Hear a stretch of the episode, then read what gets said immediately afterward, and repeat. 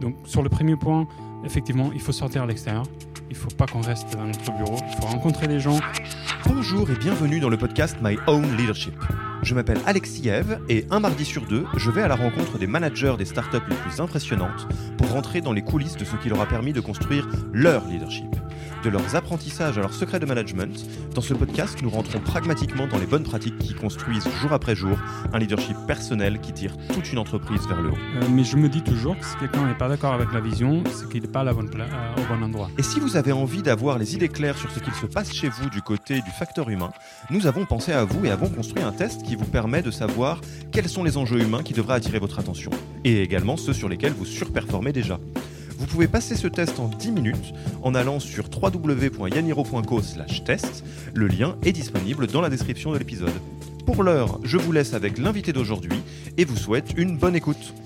Bonjour Albert, comment vas-tu? Bonjour Alex, ça va Merci d'avoir accepté notre invitation sur euh, le podcast du, euh, de, Yaniro. Alors, on enregistre dans un lieu très particulier parce qu'on est dans une carcasse d'avion. Euh, alors, ceux qui connaissent un petit peu les, lieux sympathiques et branchés parisiens pourront sans doute reconnaître.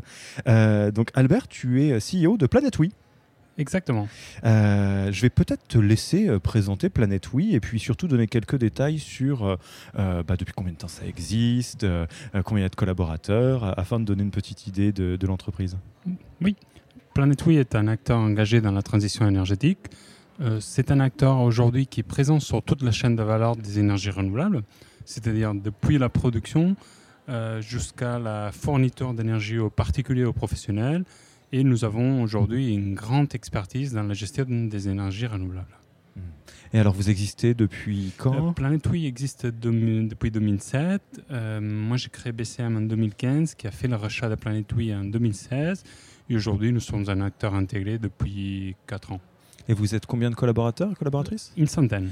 Une centaine, sur plusieurs euh, pays ou sur... Euh, sur plusieurs sites. Euh, je ne sais pas si on peut dire deux pays, parce que l'île, un peu...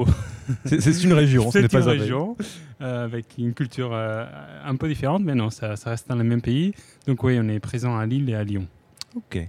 Donc voilà, un groupe qui s'est construit en, consolidant euh, d'autres acteurs, euh, d'une centaine de personnes. Euh, alors Albert, l'idée de, cet épisode, ça va être de se pencher un peu bah, sur ton quotidien à toi, même si bon, bah, une entreprise, quand même beaucoup de monde qui apporte de la valeur, et sur les clés de ton leadership. un peu, voilà, donc toi, tu es dans l'entreprise depuis un bon moment et tu l'as vu grandir, et j'imagine que tu as dû adapter un peu tes, tes, talents de manager et de leader au fur et à mesure où l'entreprise entreprise t'a poussé dans tes retranchements à toi. Et euh, donc l'idée, ça va être de regarder, euh, pour euh, celles et ceux qui nous écoutent, qu'est-ce que tu as vécu et puis comment tu as su t'adapter et qu'est-ce que tu as mis consciemment en place comme pratique pour bah, travailler ton propre leadership. On y va? Allez. Bah, alors, en tant que fondateur, en tant que CEO, qu'est-ce qui a été le, plus difficile pour toi en termes de leadership quand l'entreprise et, et l'équipe ont commencé à grandir? Qu'est-ce qui t'a vraiment bousculé, poussé dans tes retranchements? Euh, c'était un questionnement par rapport aux compétences. C'est-à-dire, on a commencé, on était très très très peu, euh, avec beaucoup de proximité avec les différents collaborateurs. Et au fur et à mesure que l'activité commençait à prendre forme et qu'on grandissait, euh, je me suis beaucoup interrogé sur mes compétences, sur quel était mon rôle, ce que je devais faire, et à la fois combiné avec une perte de proximité, parce que plus on était nombreux, moins on peut être proche de tout le monde. Hmm. Donc, euh, c'était des, sujets qui, qui, m'interrogeaient beaucoup. D'accord, donc des grandes questions de euh, plus la boîte grandit, euh, bah, finalement à quoi je sers, vu qu'il y a plein de gens talentueux. Et comment est-ce que je garde un peu contact, où j'arrive à, ne pas perdre le lien avec les collaborateurs? Et alors, quelle réponse tu as trouvé à ça? Donc, finalement, toi qui es maintenant en, en 2020, la boîte a avancé, à quoi ça sert un, un CEO quand la boîte grandit? C'est quoi ton rôle? Euh, c'est donner les caps. Donner, donner, la vision, euh, avoir l'étape d'après, avoir une, une, longueur d'avance en fait. C'est vraiment la vision et c'est vraiment les rôles et après assurer que, que tout le monde euh, a compris cette vision et qu'après elle est déclinée. Alors, au tout début de l'entreprise, vous enfin, tu l'as créé euh, from scratch, euh, l'entreprise euh, BCM, oui. Après, Planet Oui, quand on a repris Planet Oui, il y avait déjà une activité qui tournait, mais oui, BCM, au début, j'étais tout seul. Alors, alors, moi, si tu le veux bien, j'aimerais bien qu'on parle de cette évolution parce que donner la vision, partager le cap, c'est quelque chose que n'importe quel entrepreneur a beaucoup entendu et on sait tous que c'est le rôle du CEO. Mais quand on est dans une entreprise de 5, euh, c'est un peu abstrait en fait. Et, moi, j'aimerais bien t'entendre parler de, de, l'évolution, de, bah, de ton évolution par rapport à ce conseil. En gros, à quel moment euh, ça t'a euh, frappé de te dire, oui, d'accord, non, mais en fait, c'est vraiment ça mon job au final C'était, je pense qu'au moment où il y avait déjà une quarantaine de personnes, euh, où euh, justement on, arrivait à suivre euh, moins les côtés opérationnels et on, arrivait moins à interpréter ce qui se passait au quotidien dans l'entreprise. Et donc à ce moment-là, je me suis dit, ouais, effectivement, on donne une vision, mais les vrais boulots, c'est donner la vision et s'assurer que derrière, ça suit. D'accord, donc il y a eu un, vrai enjeu, euh, d'une part, de recentrer son rôle sur la vision et de t'assurer que la vision est suivie, euh, et d'autre part, j'imagine, de lâcher prise sur l'opérationnel. Oui, complètement. Et avoir cette capacité à se dire euh, comment on combine les deux? Parce que les secrets, c'est pas donner la vision. Des gens qui vont donner des visions, il suffit d'aller voir des pitchs des startups qui essayent de lever de l'argent. On a des super bonnes idées et des gens très brillants. moi, je trouve qu'il y a un vrai challenge, c'est euh, trouver une adéquation entre la vision et la capacité opérationnelle à délivrer. Et ça, c'est le plus compliqué.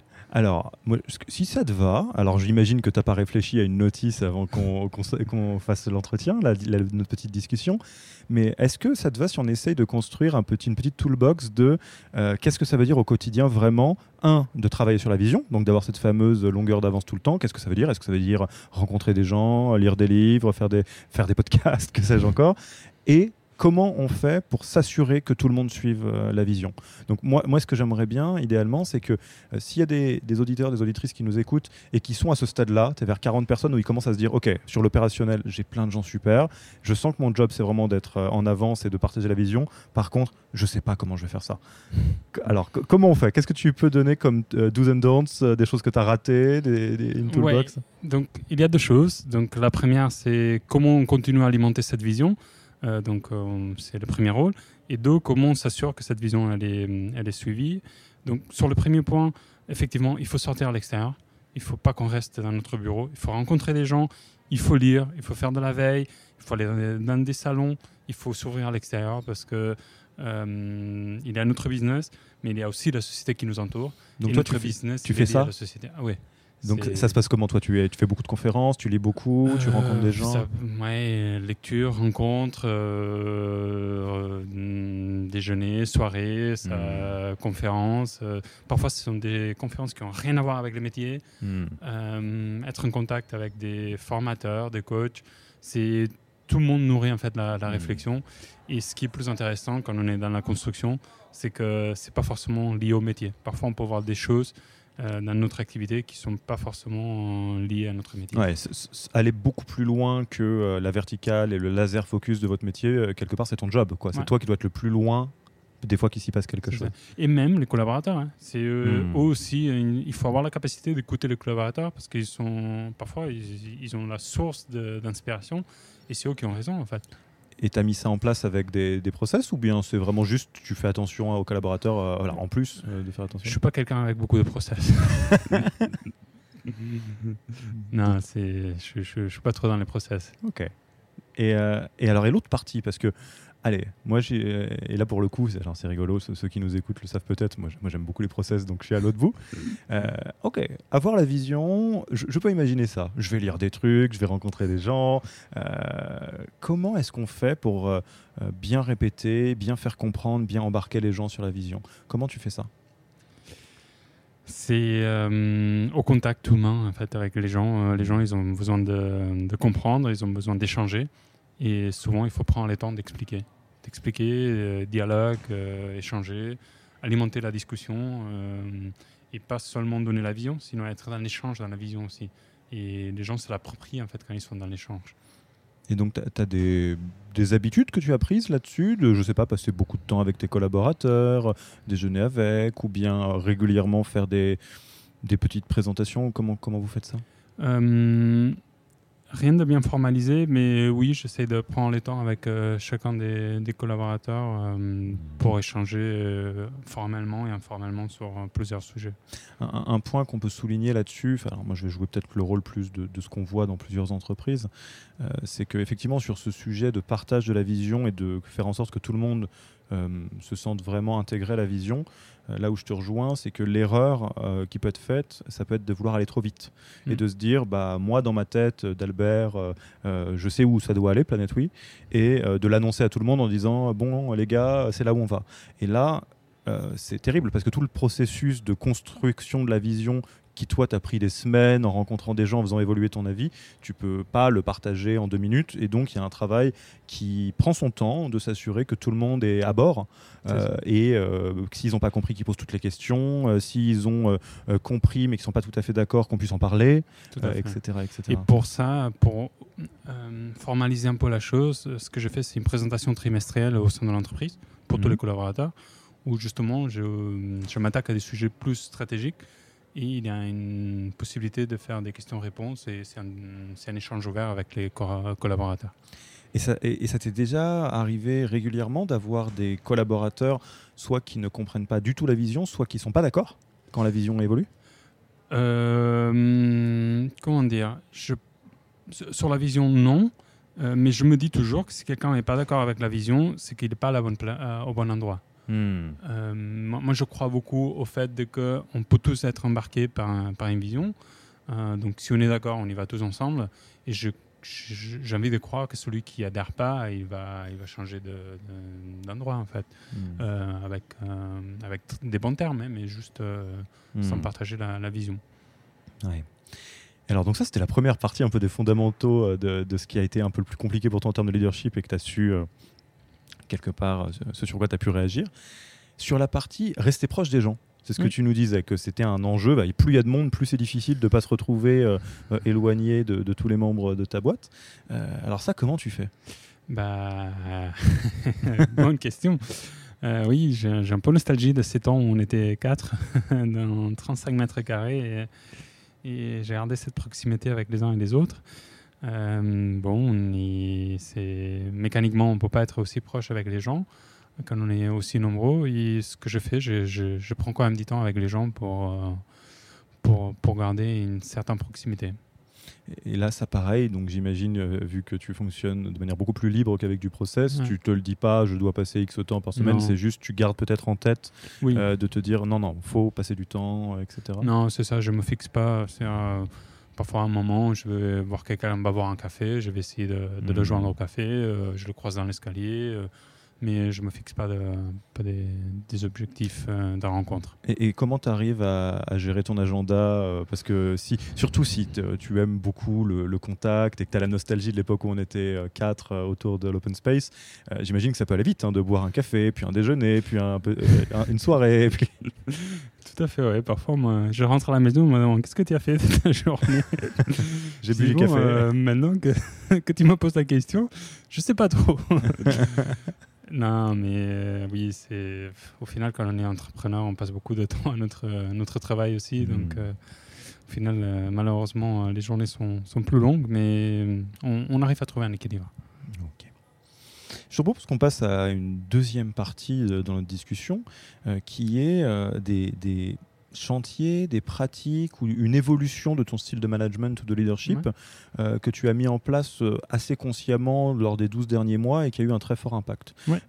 si on fait la comparaison avec le Albert d'il y a un an sur justement cette posture de leadership et, et de management, qu'est-ce qui a le plus changé? Qu'est-ce que tu as mis en place consciemment qui est nouveau? Euh, très simple et très direct, euh, la mise en place d'un codir, donc la mhm. formalisation d'un codir. On se rencontre une fois par semaine, on partage des, les informations au sein des différentes équipes, euh, ce qui permet justement de donner de l'information et diffuser l'information au sein des équipes. Et, avec ces, ces codires, donc aussi faire évoluer le leadership vers un leadership qui donne de l'autonomie aux équipes. Donc, mhm. Euh, l'évolution a été de donner de l'autonomie aux membres des CODIR, aux employés, aux collaborateurs, et que les gens, justement, puissent euh, se réaliser au sein de, l'entreprise. alors, qu'est-ce qui fait que vous êtes arrivé à un moment où vous vous êtes dit, bon, il nous faut un CODIR maintenant? C'était, on est passé par un consultant externe qui est venu faire une audit.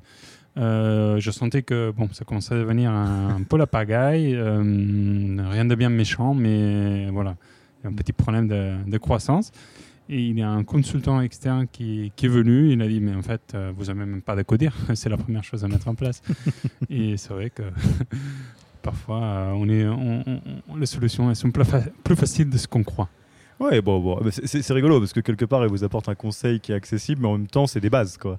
C'est mm. alors pour le coup, pour l'anecdote, c'est pas, alors c'est pas notre métier, mais euh, il y a des fois des boîtes d'une cinquantaine de personnes qui viennent nous poser des questions du type, euh, non, mais je sens qu'il y a un problème d'engagement des équipes sur les parcours, etc. Euh, est-ce que vous pouvez nous aider à faire du coaching d'équipe, des choses comme ça?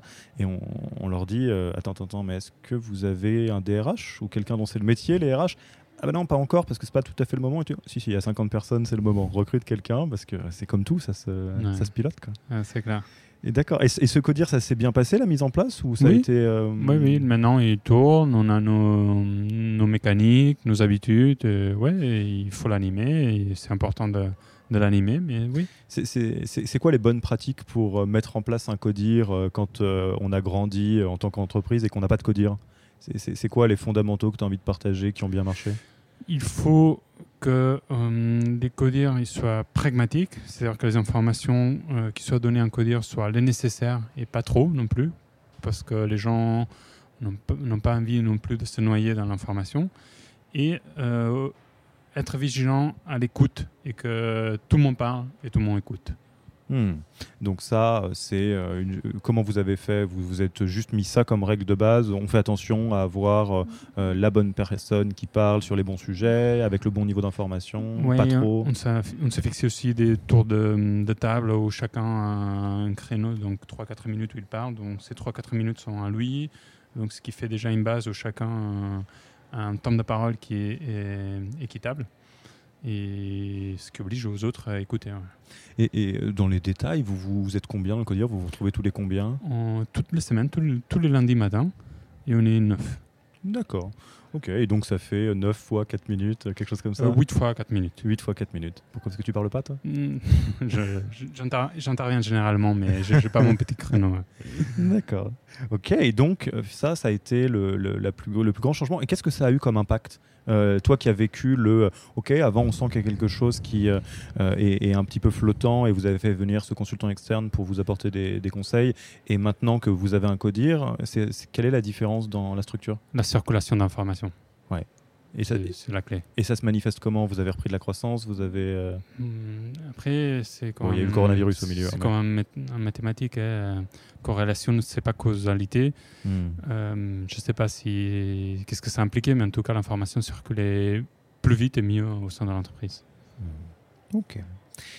Et quelque part, là, si on refait vraiment euh, un grand écart euh, complet entre le tout début euh, de, ton entreprise, bien avant que ça s'appelle Planet We, et, et maintenant, à ton avis, qu'est-ce qui a le plus évolué euh, en termes de, leadership et de pratique managériale euh, chez toi euh, si, tu devais repartir au tout début et que tu devais te regarder, qu'est-ce qui aurait le plus changé? Là, on a parlé de certaines choses, de comment tu te focalises sur la vision, comment tu arrives à garder du temps à passer avec les gens, comment tu as structuré un codir. Dans, dans, ton apprentissage managérial, qu'est-ce qui a le plus bougé? Hmm, Bonne question.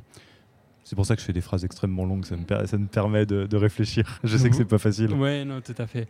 Euh, il y a ouais, la posture de la, de la prise d'auteur en fait, qui, qui a évolué. C'est quand on démarre, on est vraiment l'aimant dans les cambouis. Euh, c'est dur d'en sortir. Et aujourd'hui, oui, c'est les changements, c'est la prise d'auteur, le fait de justement sortir vers l'extérieur. Euh, aujourd'hui, je le fais naturellement. C'était pas le cas quand j'ai démarré. Euh, euh, j'allais à une conférence, j'étais tout timide. je, voilà. Aujourd'hui, je continue à être timide dans ma vie personnelle, mais du professionnel, je sais que c'est mon rôle. J'y vais. C'est l'habitude. Voilà. Et voilà, ça, ça a été un changement. Donc, ouais, donc finalement, quelque part, ce qu'on dit passer d'homme orchestre où tu fais tout à une posture, je ne sais pas si c'est que de chef d'orchestre, mais en tout cas où tu fais pas tout maintenant. C'est ça. Et alors, c'était quoi le, ton, ton, ton journey, ton, ton, parcours pour passer euh, justement d'homme orchestre à euh, personne qui est à l'extérieur, qui arrive à lâcher un petit peu prise Qu'est-ce qui t'a permis d'avancer? Je pense que c'est l'évolution de la boîte euh, et la croissance personnelle. C'est à la fois l'évolution de la boîte et l'évolution de nous en tant que personne, en fait. Tu as, des tips pour la croissance euh, personnelle? Tu, parlais de, coach, je crois, et du fait que tu lis. Est-ce que tu lis sur le développement personnel? Oui, je, je m'interroge beaucoup sur le développement personnel, sur euh, les organisations, sur je me, suis, je, je, me suis fait et je me fais accompagner au niveau coaching, ce sont des remises en question qui sont toujours très très importantes et nécessaires pour se remettre en question en fait. Hmm. Euh, parfois on a besoin d'un œil externe pour gérer l'opérationnel, mais parfois on a besoin d'un œil externe aussi pour gérer l'émotionnel. Hmm. Bah, l'émotionnel, il, il, est très, très très important. Tu prêches un convaincu évidemment. et, et, ça, tu l'as fait dès le début ou c'est venu en cours de route? C'est venu en cours de route. Qu'est-ce qui t'a amené à, à, quelque part euh, te dire que c'était un bon outil, que c'était le moment? Bah, quand on est face à des, difficultés où mm, on ne sait pas comment gérer les choses, on s'interroge, on, essaie de trouver des solutions. Euh, comme je disais, la croissance qui, qui, qui, nous dépassait aussi, les questionnements où si j'étais au bon endroit au bon moment, voilà, beaucoup d'interrogations. Mmh. Euh. Et, alors, parce que je sais que c'est toujours très compliqué euh, quand on n'a pas encore fait de coaching de dirigeant d'avoir de, une idée de qu'est-ce qui peut bien euh, s'y passer. Si tu devais euh, raconter à quelqu'un qui a jamais fait ça, un, comment tu le raconterais? Genre, qu'est-ce qui se passe? Et deux, quelle différence ça fait? Toi qui a, qui, a, qui a utilisé cet outil? Un, je ne peux que le recommander. Ça va jamais faire du mal. Au pire, ça va faire perdre quelques heures et voilà, on passe à autre chose. Mais ça va pas faire du mal il ne faut pas avoir peur et honte de le faire. Un, sportiste d'élite, il va prendre un physio pour se faire traiter. Euh, voilà, nous, on a besoin de, de, se faire accompagner pour gérer notre, notre métier. Et voilà, il faut, faut le faire. Et, et deux, la deuxième question, c'était? C'était euh, toi qui es passé donc, par cet outil-là, euh, quel impact ça a eu? Quelle différence ça fait maintenant? Et donc, ça fait gagner en confiance et ça fait prendre des, des reculs par hmm. rapport au positionnement. Euh, pour, pour, alors moi je mets ma propre petite métaphore euh, pour euh, celles et ceux qui se posent la question à quoi ça ressemble au final un coach de dirigeant. Moi je trouve, en tout cas quand on le, le fait, et tous les coachs qu'on connaît, que c'est un espèce de mix entre un, un, psy professionnel pour la prise de recul, l'introspection, l'émotionnel, euh, et un, coach sportif dans le sens où on n'est pas là pour faire une psychanalyse pendant 15 ans, mm. euh, on est là pour t'aider à atteindre un objectif, que ce soit de la prise de recul, de la prise de confiance, arriver à répondre à des questions. Et donc, il y a quelqu'un qui va un petit peu te, mettre des coups de pied aux fesses pour que tu fasses des pompes entre les sessions. Quoi. Tout Je sais pas si tu l'as vécu comme ça. un peu, ouais.